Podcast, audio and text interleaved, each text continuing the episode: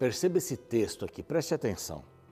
As minhas ovelhas ouvem a minha voz, eu as conheço e elas me seguem. Mas tem mais um pedacinho aqui. Eu lhes dou a vida eterna, jamais perecerão, e ninguém as arrebatará da minha mão. Isso está em João capítulo 11, 26, 25, 27 e 28. Lindo. As minhas ovelhas ouvem minha voz, eu as conheço e elas me seguem. Que tem uma porção aqui, dá um sermão de uma hora e pouco aí, pelo menos, né? Só isso aqui, as minhas ovelhas, eu sou o pastor delas. Ouvem a minha voz, que eu estou, elas estão acostumadas comigo. Tem esses vídeos que aparecem por aí, né, de pessoas tentando chamar as ovelhas, mas quando o pastor chama, elas vêm rapidinho, porque conhecem, sabem quem ele é, convivem com ele, e ele diz assim: Eu as conheço. Não são só as ovelhas que conhecem o pastor, o pastor conhece as ovelhas, aquela que está mancando, aquela que eh, deu à luz aí uma ovelhinha, aquele que está criando um problema lá com o outro, está meio brigado com o outro, aquele que é fujão, conhece. E diz assim: Eu lhes dou a vida eterna, presente divino. Essa é a palavra de Deus maravilhosa e este aqui é o programa Reavivados por Sua Palavra. Estamos com você todos os dias na TV, às seis da manhã, é bem simples. TV Novo Tempo, seis da manhã, o canal da Esperança o programa Reavivados. É um programa diário, um capítulo da Bíblia por dia, portanto, né? para você não perder nada, nós estamos também no NT Play. Ali você pode rever os capítulos que nós passamos aqui. E, essencialmente, estamos lá no YouTube. Toda a Bíblia já está gravada ali, alguns capítulos mais de uma vez, alguns livros né, mais de uma vez, para você poder compartilhar com seus amigos. O nosso canal é esse daqui, ó, Reavivados por Sua Palavra NT. Você compartilha o link com seus amigos, você estuda a hora que você quiser, mas mantenha uma regularidade, sabe? Se você vai tentar ler a Bíblia, ah, um dia eu leio às nove, outro dia às seis, outro dia às três da tarde, outro dia à meia-noite e tal, você vai se perder nesse caminho aí. Tente manter uma regularidade. É só conselho, tá? Se mantenha uma regularidade, fica bem melhor. Então se inscreva lá em nosso canal no YouTube para poder é, ter as novidades todos os dias, clique lá no sininho, dê o seu joinha também por ali. Estamos ainda no Spotify, no Deezer. Nesses dois, nessas duas mídias, nós estamos desde Gênesis capítulo 1. Então, hoje nós vamos para o capítulo 14 do segundo livro das Crônicas. Então, nós temos desde Gênesis até aqui. Olha quanta coisa, hein? Muita coisa. Então, estude a Bíblia todos os dias. Nós temos um grupo de pessoas que queremos agradecer aqui, são os Anjos da Esperança, eles nos ajudam com as suas doações. E eu quero fazer um convite para você também participar da pregação do Evangelho dessa forma. Né? Uh, aqui está um número de WhatsApp, você pode perguntar como se tornar um Anjo da Esperança, como é que funciona e tal. É só mandar uma mensagem para cá, anote esse telefone aí para no intervalozinho você entrar em contato. E você pode pedir também esta revista aqui gratuitamente que fala sobre oração. Aqui, ó, outro WhatsApp para você pedir a revista. Olha, quero a revista Deus me ouve, é uma pergunta. Aqui tem as informações básicas sobre oração, uma maneira bem diagramada, as passagens ali para você saber direitinho. É muito importante saber a respeito da oração. Estudar a Bíblia, orar e ser Jesus para as pessoas são as regras básicas do cristianismo, tá bom? Só pedir por esse WhatsApp, vai pelo correio, tá bom? Nós vamos para o intervalo, na volta, o capítulo 14 do segundo livro das Crônicas. Não sai daí, é bem rapidinho.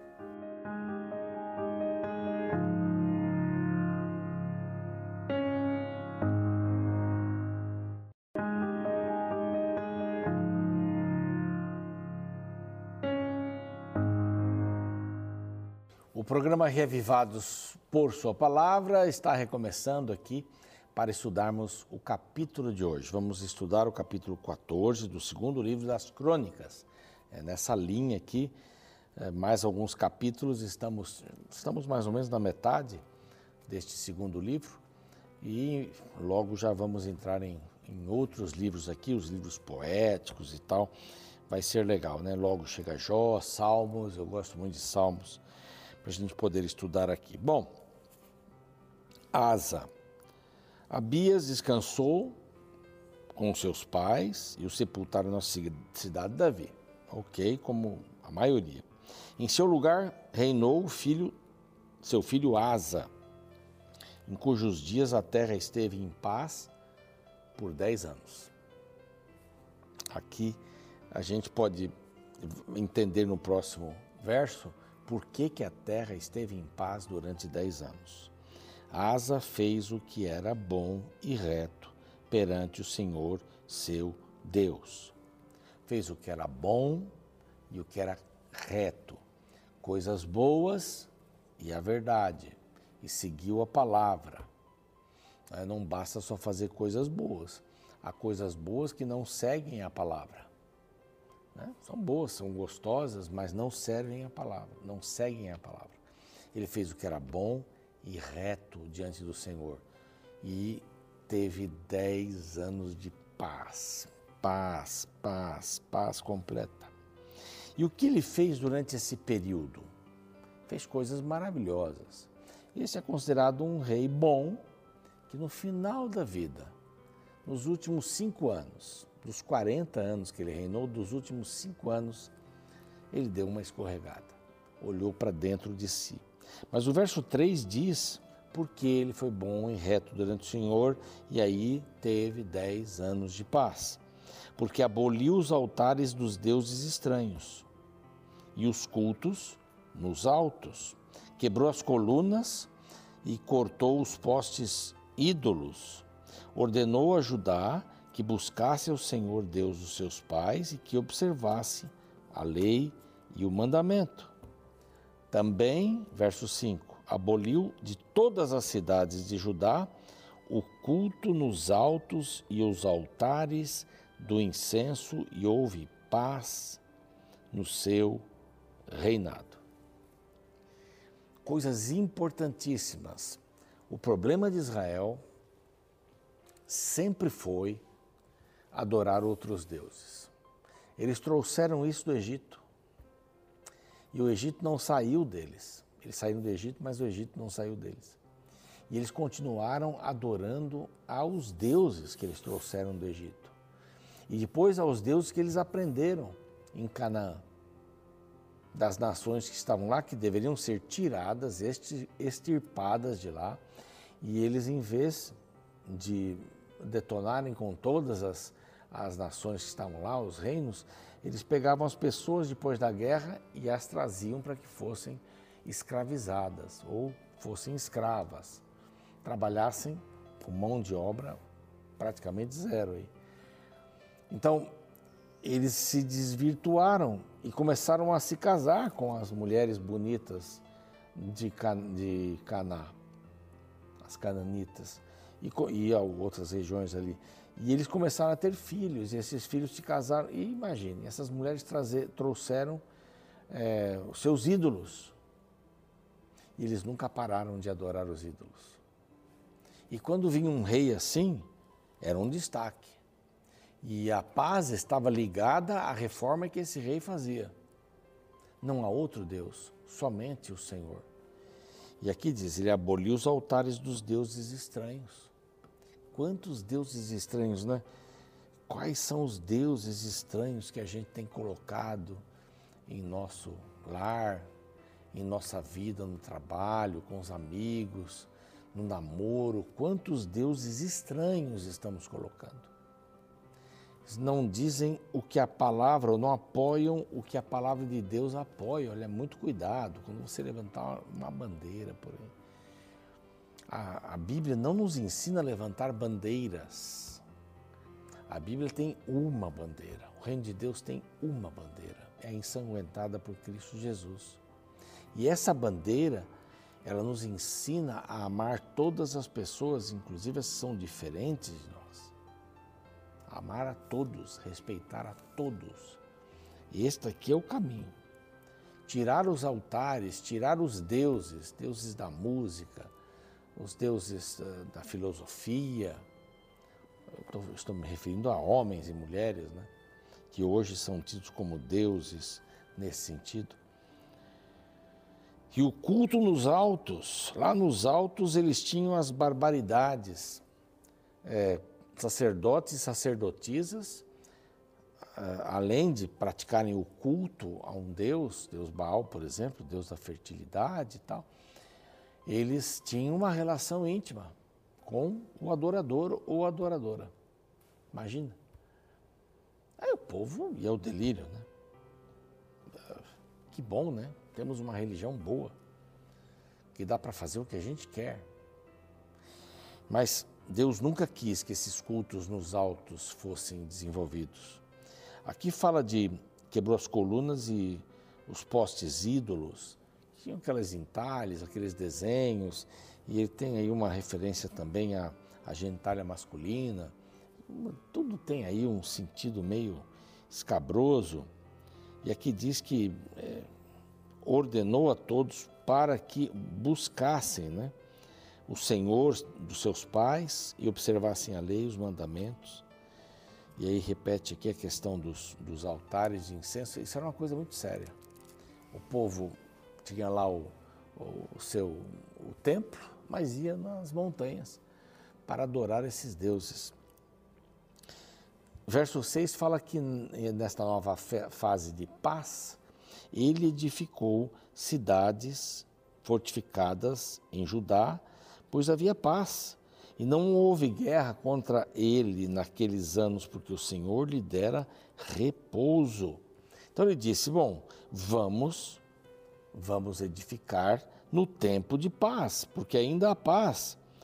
Por que, que existe paz? Porque nós buscamos ao Senhor.